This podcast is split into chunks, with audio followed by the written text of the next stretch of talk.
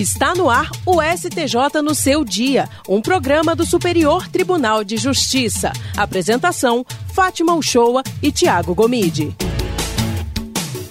Olá, ótima tarde para você que está na sintonia 104,7 FM Rádio Justiça e também para quem nos acompanha pelas plataformas digitais. Está começando mais um STJ no seu dia. Eu sou Tiago Gomide e hoje nós vamos falar sobre futebol e a jurisprudência do STJ.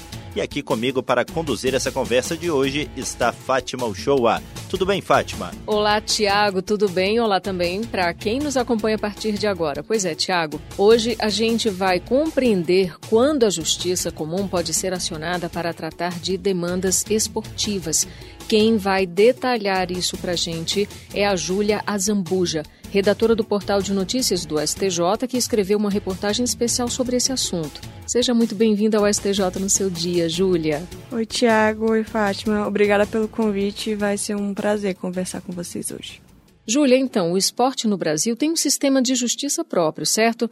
Quando a Justiça Comum pode ser acionada para tratar casos relacionados ao futebol? Seria somente quando esgotadas todas as instâncias da Justiça Desportiva? É, então, é, os casos de indisciplina, violência e ofensas morais, em campo ou nas arquibancadas, frequentemente acabam se transformando em processos judiciais, mas não necessariamente é, no Poder Judiciário, porque o esporte no Brasil tem sua justiça própria, né, que são os tribunais de justiça desportiva e o Superior Tribunal de Justiça Desportiva, o STJD. É, esses tribunais formam uma estrutura de direito privado, é, porém de interesse público e estão previstos na Constituição. É, nesse sentido, o texto constitucional que determina o Poder Judiciário só pode atuar depois que estiverem esgotadas todas as instâncias dessa justiça desportiva. É, mas apesar dessa reserva, a justiça estatal é, recebe e julga um número expressivo de demandas relacionadas às atividades desportivas.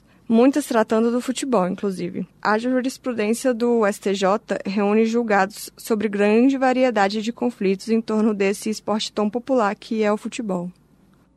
Júlia, a agressão de jogador contra árbitro, por exemplo, é um ato ilícito passível de ser julgado na justiça comum?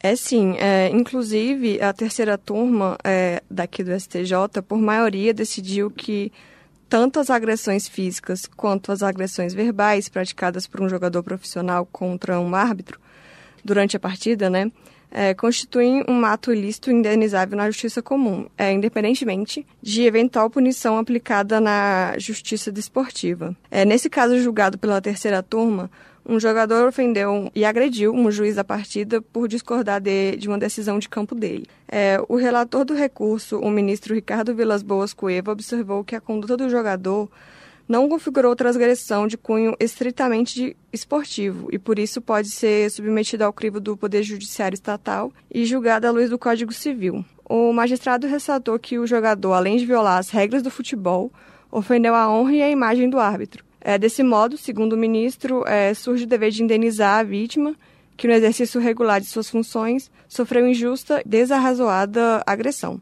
O relator afirmou que eventual ato exacerbado, com excesso de violência que possa ocasionar prejuízo aos demais participantes da competição, pode gerar a obrigação de, de reparação.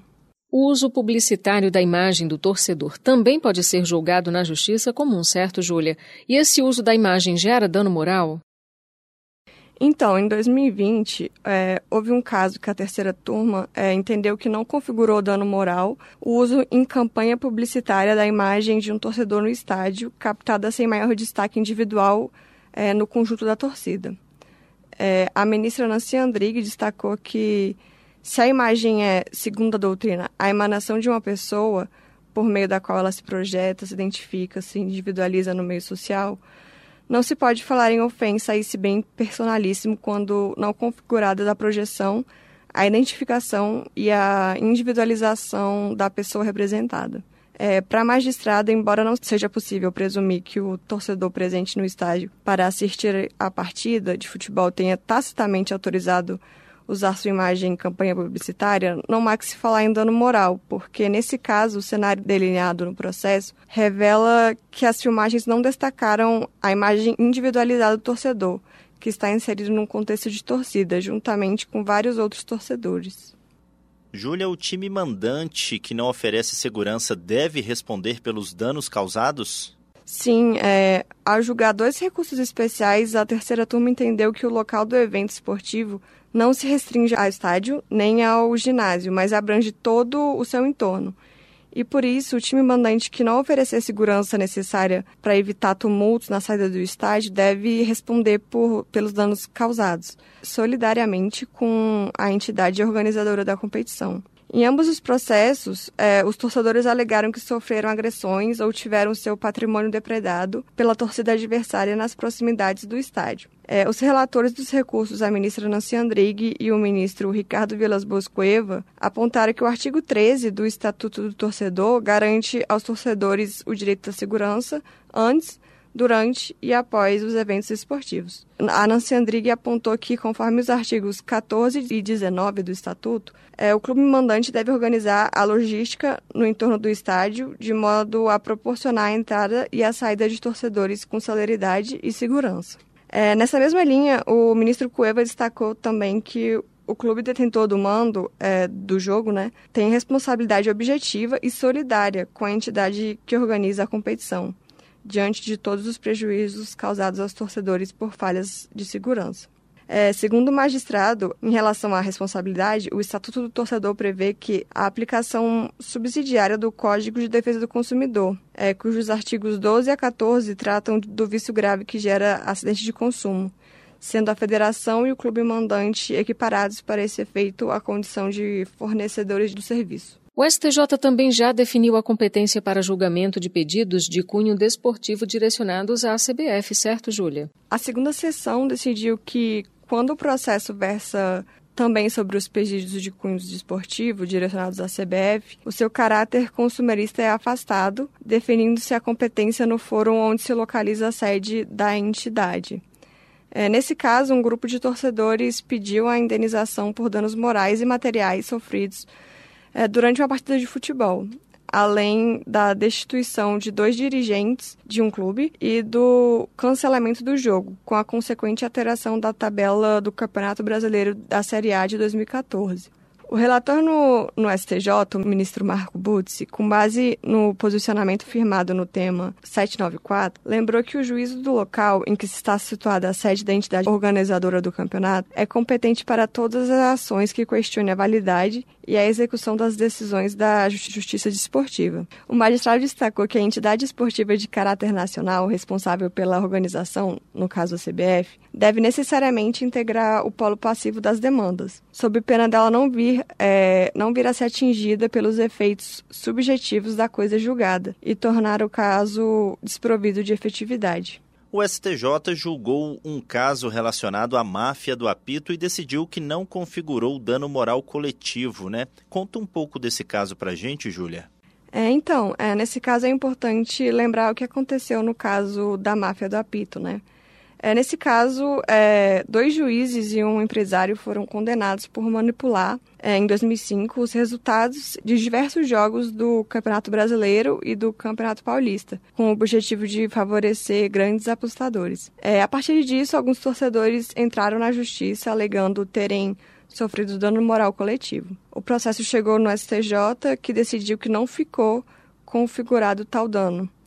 É, segundo a terceira turma, para manter a condenação ao pagamento de danos morais coletivos, seria necessário demonstrar minimamente o sentimento de angústia e intranquilidade de toda uma coletividade de torcedores, com a afetação no círculo primordial de seus valores sociais. O relator do recurso, o ministro Ricardo Vilas Boas Cueva, ressaltou que, segundo a jurisprudência do STJ, para haver a condenação à reparação por dano moral coletivo, é essencial que o ato antijurídico praticado atinja alto grau de reprovabilidade e transborde os limites do individualismo, afetando, por sua gravidade e sua repercussão, o círculo primordial dos valores sociais, não bastando a mera infringência à lei ou ao contrato para sua caracterização.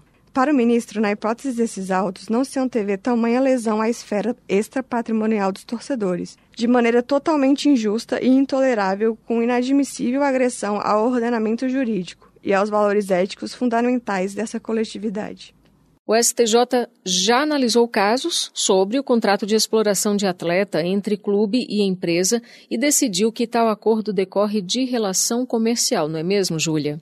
É, analisou sim. É, a terceira turma entendeu que o contrato de exploração comercial de atleta ou de técnicos de futebol firmado entre clube e sociedade empresária decorre de relação comercial e, por isso, eventual ação de, para discutir ajuste no contrato deve ser encaminhada à Justiça Estadual. É, a ministra Nancy Andrighi, a relatora, destacou que os contratos que deram origem ao ajuizamento da ação de execução de título executivo extrajudicial foram firmados entre duas pessoas jurídicas, sendo a recorrida detentora dos direitos econômicos e de imagem, voz e apelido do atleta.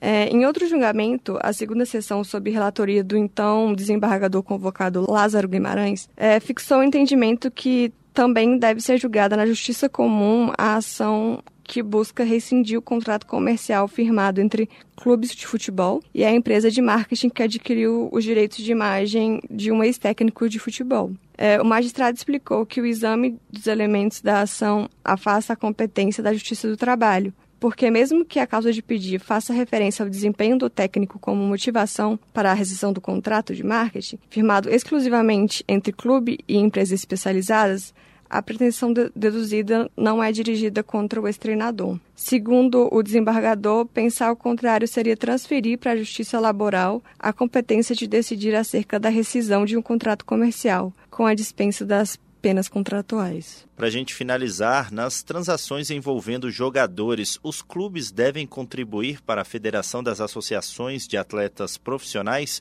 O que, que o STJ decidiu sobre essa questão? É, a segunda sessão decidiu que as transações envolvendo jogadores de futebol, os clubes devem contribuir não só para a Federação Nacional de Atletas Profissionais de Futebol, a FENAPAF, mas também a Federação das Associações de Atletas Profissionais. É, no recurso, um clube sustentava que a contribuição à Federação das Associações de Atletas Profissionais, prevista no revogado artigo 57 da Lei Pelé, só se aplicaria às entidades de outras modalidades, que não o futebol, já que as do futebol, a contribuição específica do artigo 57 é, da mesma lei. Em seu voto, o relator do recurso do ministro Mário Campbell Marx afirmou que o argumento da recorrente estava em flagrante contrariedade com o princípio da capacidade contributiva, disposto no parágrafo 1 do artigo 145 da Constituição Federal. Para o magistrado considerar que os clubes de futebol só estariam sujeitos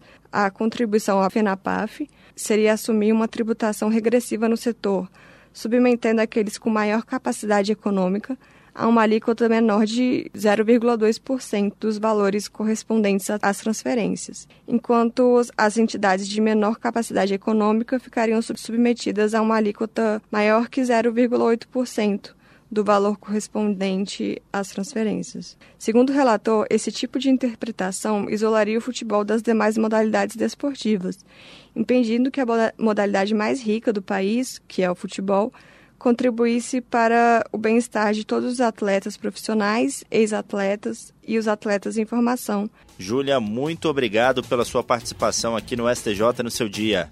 Obrigada. Vale sempre destacar que o conteúdo completo da reportagem da Júlia Azambuja pode ser conferido no site do STJ Basta acessar www.stj.jus.br. Todo domingo, uma matéria publicada no portal abordando tanto questões institucionais como jurisprudenciais relacionadas ao Tribunal da Cidadania. Vale a pena conferir. STJ no seu dia. Pessoal, o STJ no seu dia fica por aqui. Muito obrigada por sua companhia em 104,7 FM Rádio Justiça e também para você que nos acompanha pelas plataformas digitais.